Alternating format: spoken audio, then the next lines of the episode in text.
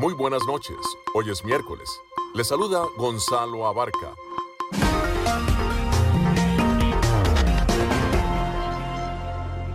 Damos la bienvenida a todos aquellos oyentes de Enlace Internacional. En esta franja nocturna estamos hablando de noticias internacionales, algunas entrevistas y un poco de música.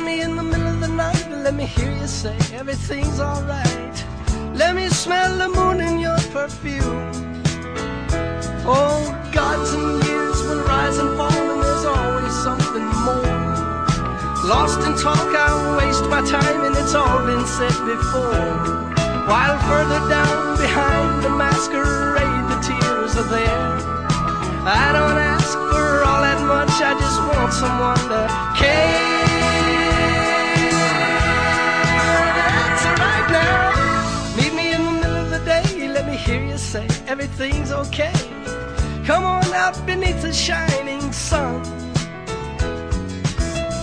Leave me in the middle of the night, let me hear you say everything's alright. Sneak on out beneath the stars and run.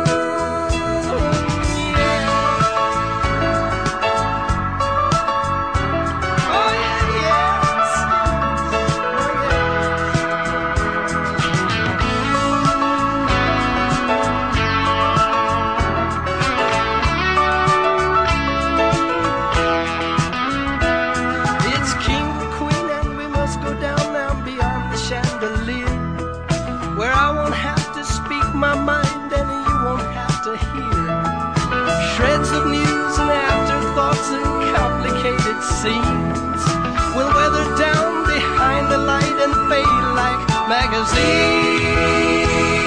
Aye, aye, aye, I'm noticing you now. Meet me in the middle of the day, let me hear you say everything's okay. Bring me southern kisses from your room. Hey, hey, meet me in the middle of the night, let me hear you say everything's alright. Let me smell the moon in your perfume.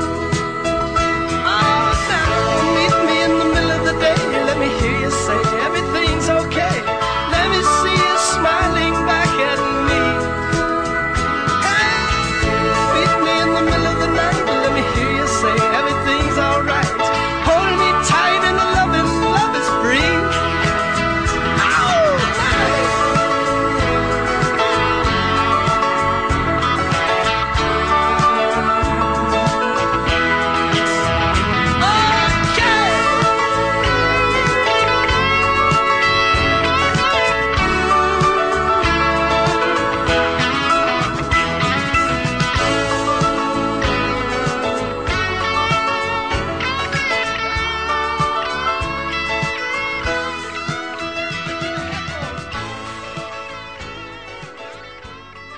Estéreo, emisora afiliada al sistema de noticias de la Voz de América.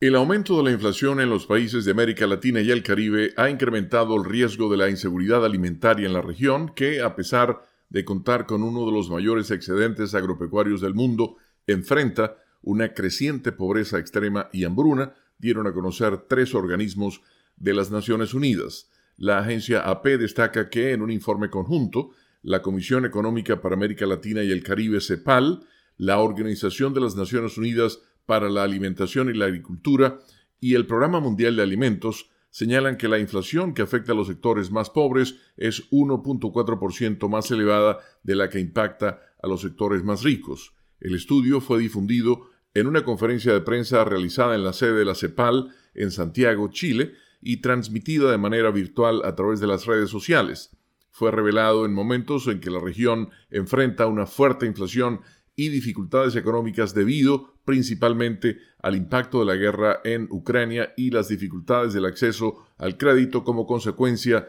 de las elevadas tasas de interés.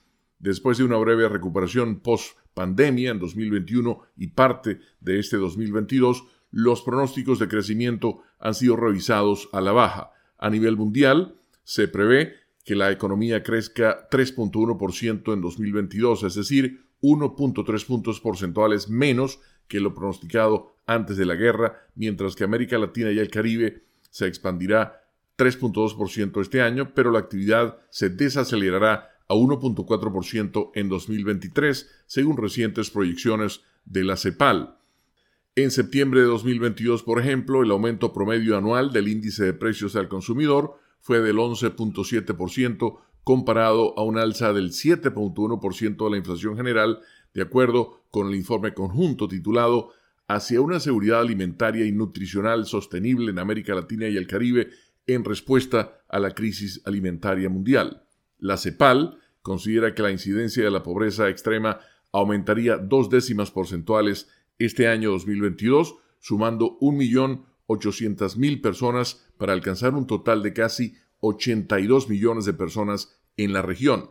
La gran mayoría de ellas, casi 56 millones, viven en zonas urbanas y el resto en áreas rurales. Con la nota económica desde Washington, Leonardo Bonet, Voz de América. Desde Washington le saluda Gonzalo Abarca para invitarlos a escuchar Enlace Internacional con la Voz de América, lunes a viernes, 7 de la noche, por Melodía Estéreo y en simultánea por melodíaestéreo.com.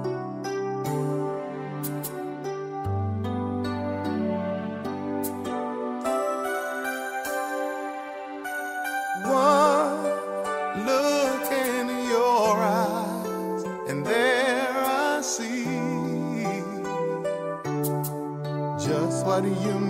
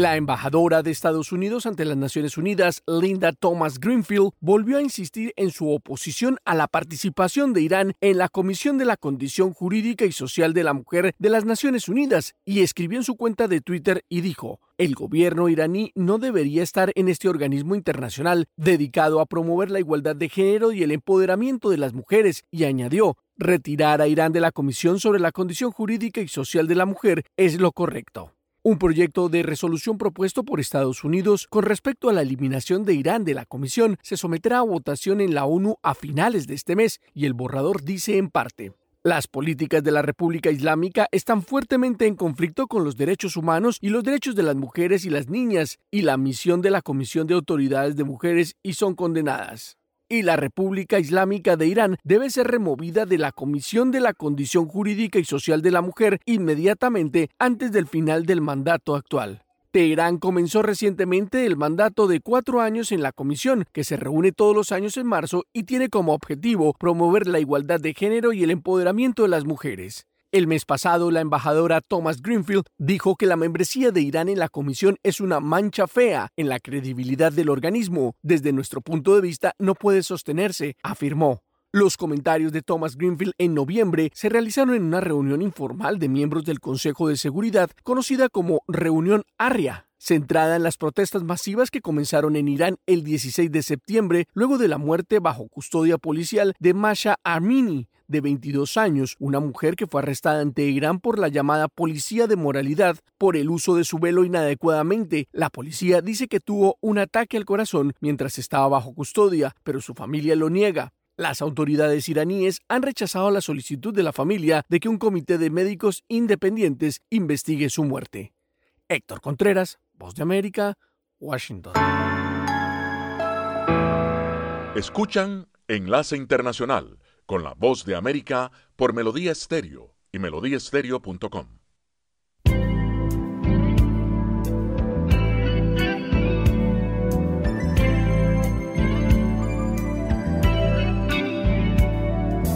Thinking back in time when love was only in my mind, I realized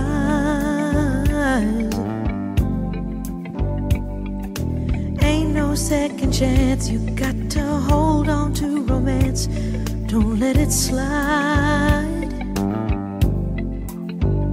There's a special kind of magic in the air when you find another heart that needs to share. Baby, come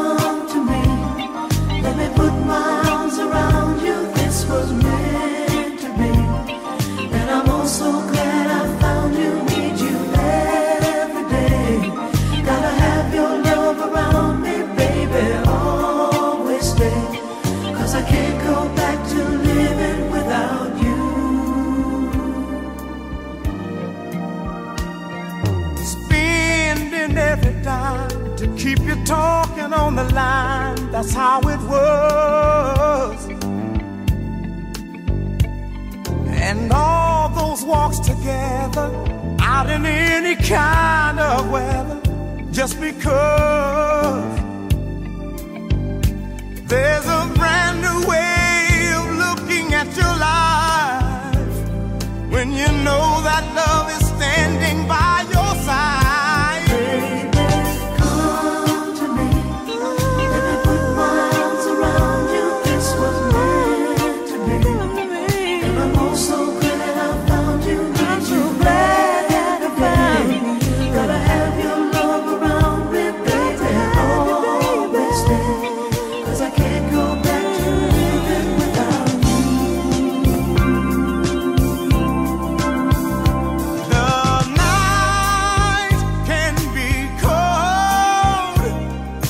te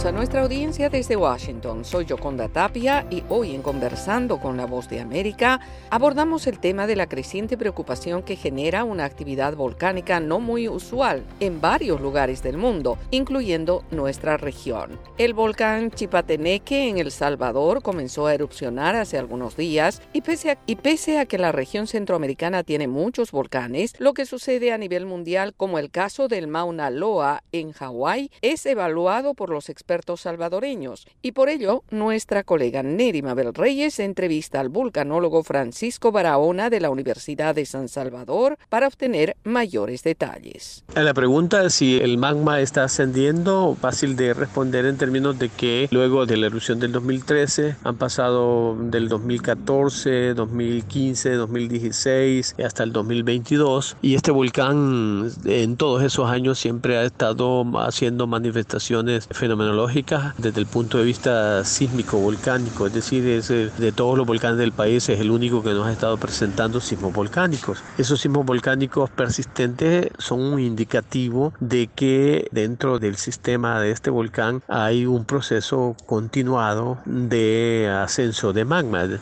decir, que pues, le apunta a hacer una erupción ya tipo con magma líquido en el tiempo. Lo que no les sabría decir es si en este momento lo va a desarrollar eh, por el cráter todavía. Eso depende de si tiene un magma ya en un nivel superficial tal que tiene la fuerza suficiente como para sacar esos pulsos de material líquido a la parte superficial del cráter o el borde del cráter para hacer erupciones tipo estromboliana con clasto, pero clasto ya de magma fresco, magma juvenil. Hasta ahora se ha dicho que ha habido rocas calientes de la parte superficial que han salido producto de las explosiones que ha estado teniendo. Pero lo que vendría luego es que empiece a emitir eh, piroclastos, pero de magma fresco. Esos como los que se ven en el volcán Stromboli, pues de ahí el nombre de erupciones estrombolianas, pero son erupciones que tienen altura de máximo 300, 400, 500 metros y luego pues esos materiales de magma fresco solidifican en vuelo y caen en la superficie cercana del, del centro emisor, que en este caso lo más probable es por el cráter principal. En los últimos días tenemos una reducción de las erupciones y de la emanación de gases. ¿A qué se debe este comportamiento? Como yo le comentaba, este volcán viene con actividad persistente desde el 2013 a la fecha, no ha cesado. Entonces la reducción de la sismicidad lo que nos está indicando es de que Básicamente el, sistema ha perdido presión como resultado de la liberación de gases y las explosiones que ha tenido estas últimas semanas. Entonces es normal que llegue a ese estadio de equilibrio. Pero como indicaba, es un volcán que tiene un magma permanentemente en ascenso y ya tenemos magma en niveles ya superficiales. Entonces el sistema va a continuar lo, más probable es que vaya, vaya a continuar, va a esperar recarga de más eh, volátiles, más gases y este, luego podría volver a hacer lo mismo o, podría llegar hasta liberar eh, erupciones líquidas a futuro. Es decir, así ha estado en el tiempo pasado. Entonces sí es importante el seguimiento porque de hecho es un fenómeno especial para nosotros, primera vez que lo vamos a observar nuestra generación y es importante tener datos de este monitoreo. Yo por ejemplo estoy ya con nuestro rector solicitando los recursos para continuar con las líneas bases de monitoreo que traíamos, particularmente la emisión de dióxido de carbono, porque ese parámetro le apostaba a darnos indicaciones de la puesta de estas pequeñas erupciones, de estas pequeñas exhalaciones que ahora está dando. Entonces va a ser importante que no solamente continuemos con eh, la observación, sino más bien sistematicemos todas las observaciones y otros parámetros que pudiésemos medir. Por ejemplo, la medida del dióxido de azufre es un tema que, que habrá que llevarlo bastante bien hecho. Era Francisco Barahona, volcanólogo de la Universidad de San Salvador, explicando detalles de la actividad volcánica que se observa en varios lugares en estos días. Esto fue Conversando con la Voz de América.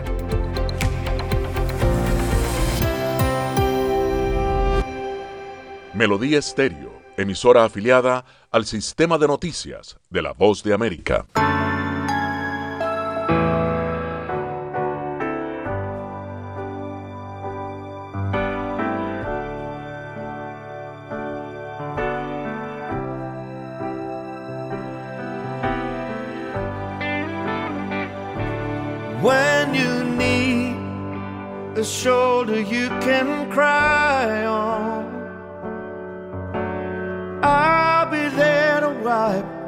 tears away. When it takes someone you can rely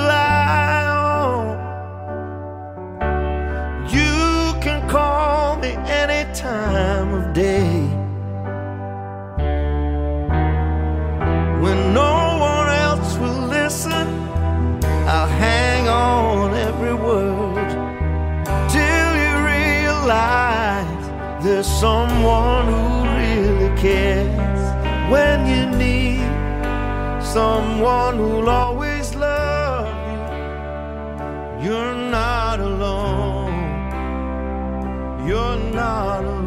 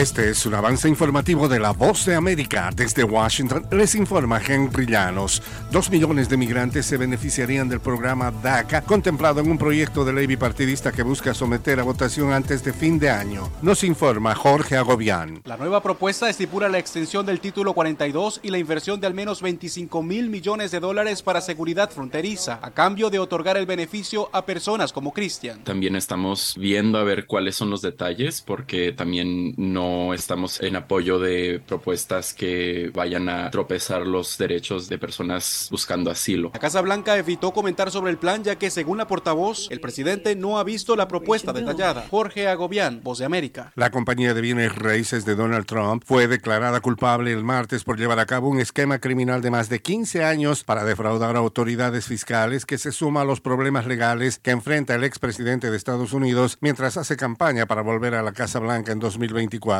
La organización Trump, que opera hoteles, campos de golf y otras propiedades inmobiliarias en todo el mundo, enfrenta multas por la condena. La cantidad exacta será determinada por el juez que lidera el juicio. Acompáñenos de lunes a viernes con las noticias del mundo del entretenimiento, lo mejor del cine.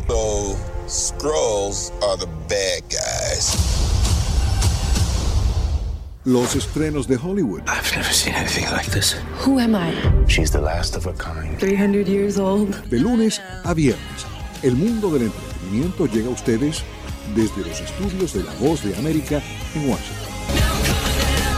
Un tribunal criminal en Argentina condenó a la vicepresidente del país, Cristina Fernández de Kirchner, a seis años de prisión por el delito de administración fraudulenta. Nos informa Juan Ignacio González Prieto. La vicepresidenta argentina, Cristina Fernández de Kirchner, dio un contundente mensaje de rechazo a la condena y desde su despacho en el Senado acusó al multimedio Clarín y a la Corporación Judicial de buscar venganza con su inhabilitación para ocupar cargos públicos de por vida. No voy a someter a la fuerza política que me dio el honor de ser dos veces presidenta y una vicepresidenta a que la maltraten en periodo electoral con una candidata condenada, con inhabilitación perpetua. Juan Ignacio González Prieto, Buenos Aires. En un brusco cambio de rumbo, China anunció hoy miércoles varias medidas para retirar algunas de las restricciones más duras contra el COVID-19. Ya no serán necesarias pruebas negativas de COVID-19 y un certificado de buena salud mostrado en una aplicación, salvo en zonas vulnerables como escuelas, residencias de ancianos y, según el anuncio de 10 puntos de la Comisión Nacional de Salud, también se limitó la escala de los confinamientos a pisos y edificios concretos de apartamentos en lugar de distritos y vecindarios enteros. Este fue un avance informativo de La Voz de América.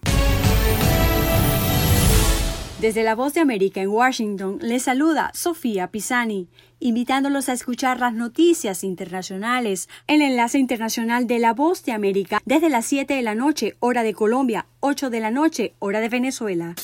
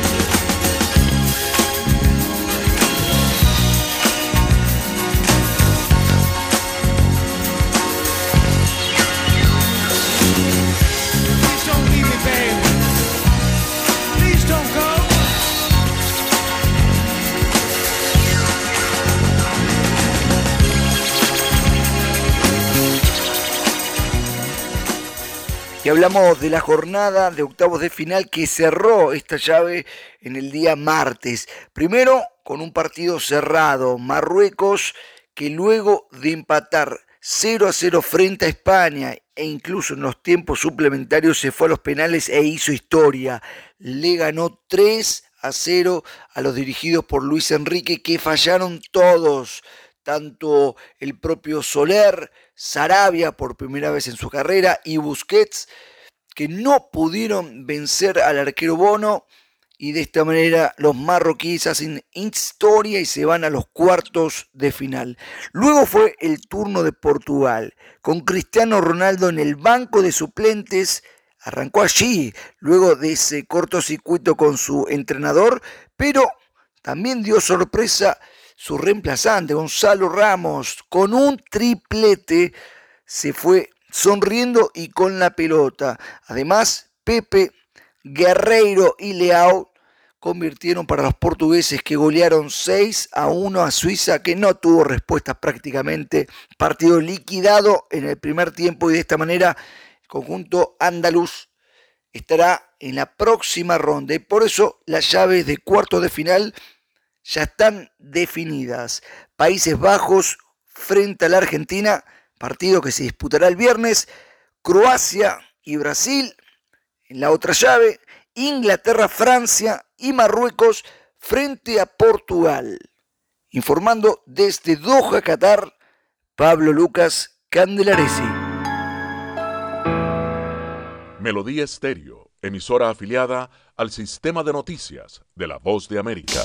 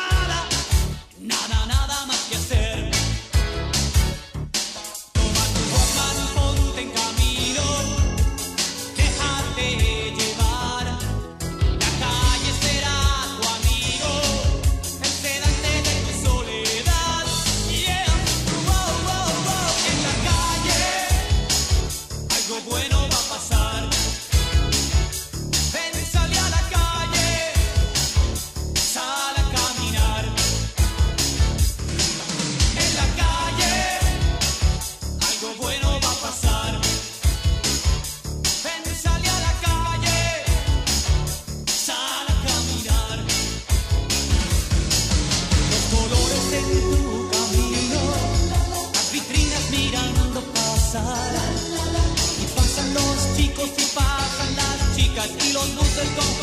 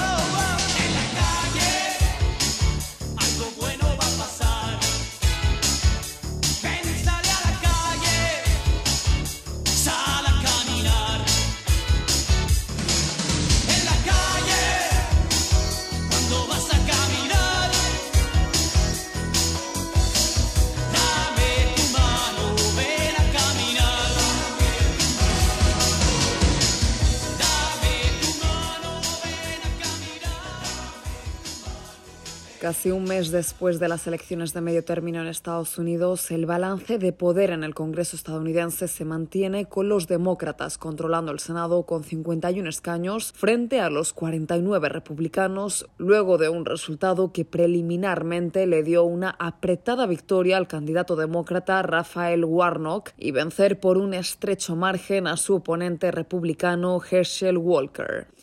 En la segunda vuelta de las elecciones y a falta de determinar un escaño, el del estado de Georgia, el senador Warnock mantendrá el escaño que ocupó en el Senado en los últimos meses y ahora por un periodo completo de dos años. La victoria, que debe confirmarse oficialmente, supone un alivio para los demócratas y el presidente Joe Biden luego de unas elecciones muy ajustadas en las que el Partido Republicano obtuvo la mayoría en la Cámara de Representantes con 222 escaños, mientras los demócratas tienen 213. Al término de la jornada electoral del martes, el candidato demócrata Rafael Warnock celebró el triunfo junto a simpatizantes y compartió una reflexión.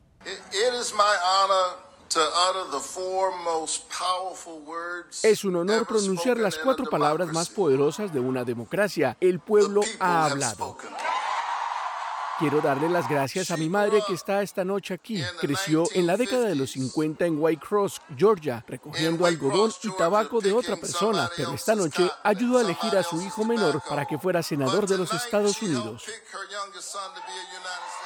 Pese a que la agenda política del presidente Joe Biden se verá obstaculizada por el triunfo republicano en la Cámara de Representantes, lo cierto es que esta victoria en el Senado no cae en vano y supone un mayor margen para sacar adelante algunas de las iniciativas que requieren la aprobación en la Cámara Alta. Paralelamente, el Partido Republicano suma otra derrota en unos comicios que prometían ser un tsunami republicano frente a un debilitado Partido Demócrata. Sin embargo, y pese a los logros obtenidos, se han convertido en una decepcionante muestra de la falta de apoyo republicano y que señalan al expresidente Donald Trump como culpable. En tanto, el abatido aspirante republicano y antigua estrella del fútbol americano Herschel Walker asumió los resultados de la derrota y agradeció a sus votantes por el respaldo demostrado y añadió que continuará peleando por Georgia y sus ciudadanos. Judith Martín Rodríguez, Voz de América.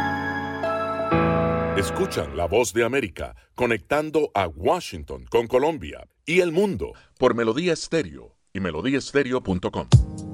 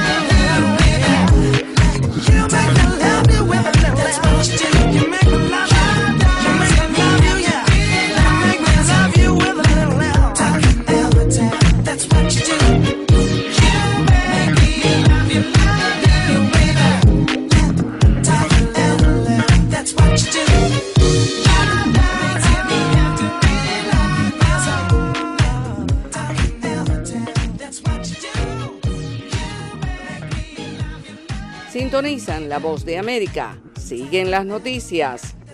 Legisladores estadounidenses acordaron proporcionar a Ucrania al menos 800 millones de dólares en asistencia de seguridad adicional en 2023, según un proyecto de ley de política de defensa de 858 mil millones de dólares presentado el martes. La Ley de Autorización de Defensa Nacional para el año fiscal 2023 autoriza el gasto adicional para la Iniciativa de Asistencia de Seguridad de Ucrania, un aumento de 500 millones de dólares sobre la solicitud del presidente Joe Biden presentada a principios de este año. El gobierno de Rusia reaccionó a esta decisión y según la agencia de noticias Reuters, hoy desde el Kremlin calificaron la ley de gastos de ayuda militar de Estados Unidos a Ucrania textualmente como una provocación hacia nuestro país. El proyecto de ley también fortalece la iniciativa de disuasión del Pacífico, con 11.500 millones de dólares en nuevas inversiones, y autoriza la Ley de Resiliencia Mejorada de Taiwán de 2022, la legislación para aumentar la cooperación en seguridad con Taiwán, con un gasto de hasta 10.000 millones de dólares durante cinco años. La versión de compromiso de la Ley de Autorización de Defensa Nacional, un proyecto de ley que debe ser aprobado por el Pentágono es el resultado de meses de negociaciones entre republicanos y demócratas en el Senado y en la Cámara de Representantes. El proyecto de ley general autoriza 45 mil millones de dólares más en gastos de defensa de lo que solicitó el presidente Biden, ya que los negociadores del Congreso buscaron abordar los efectos de la inflación global y proporcionar asistencia de seguridad adicional para Ucrania. Debido a que es una legislación que debe aprobarse, los legisladores utilizan la ley como vehículo para una variedad de iniciativas y la de este año incluye que el secretario de Defensa rescinda un mandato que exige que los miembros de las Fuerzas Armadas se vacunen contra el COVID-19. Se espera que este proyecto de ley para el año fiscal 2023 sea aprobado por el Senado y la Cámara de Representantes en lo que queda de esta legislatura para luego enviarse a la Casa Blanca para que el presidente Joe Biden la promulgue. Yoconda Tapia, Yoconda Tapia, Voz de América, Washington. Escuchan Enlace Internacional con la Voz de América por Melodía Estéreo y melodíaestéreo.com.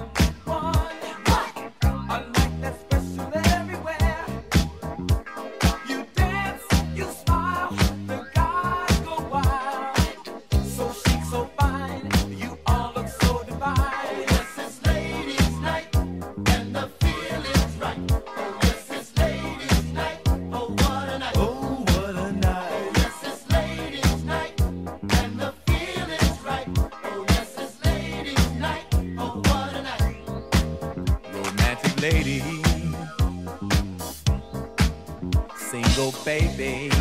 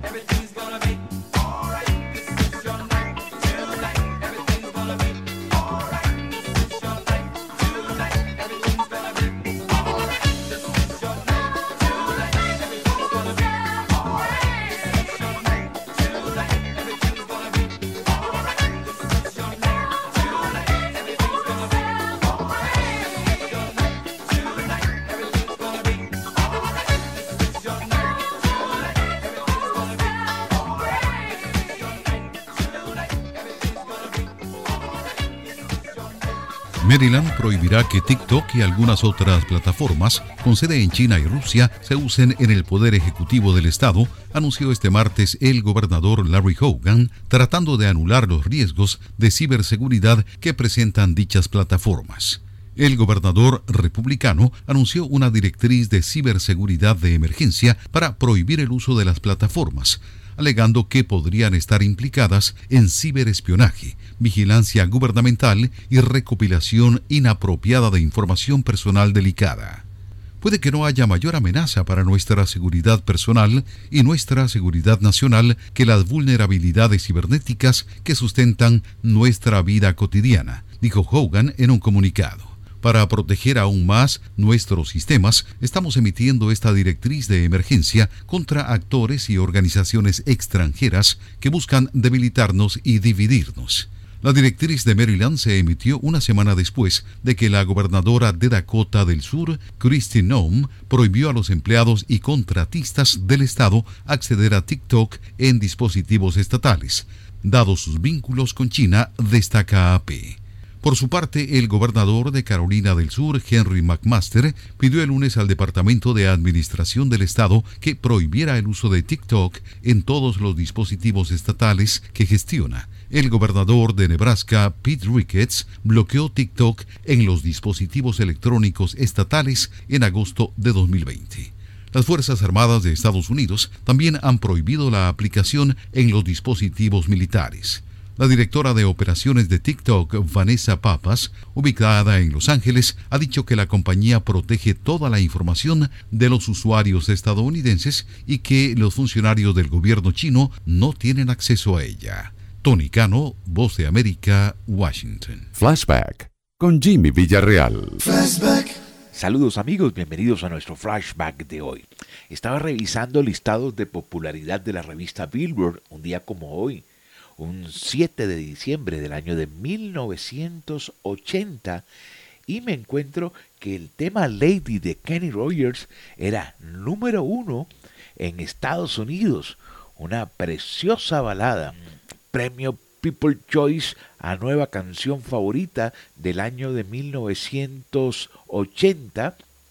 Además fue canción del año nominada al premio Grammy. Lady, I'm your knight in shining armor, and I love you. You have made me what I am, and I am yours. Se nos agotó el tiempo. Regresamos mañana a un nuevo Enlace Internacional con la Voz de América por Melodía Estéreo y melodíaestéreo.com. Gracias por su sintonía. Enlace Internacional es una producción de cadena de noticias. Editores Jorge Pérez Castro y Gabriel Villarreal Ángel. Periodista Sala de Redacción de La Voz de América. Voiceover Gonzalo Abarca. Producción ejecutiva Jimmy Villarreal.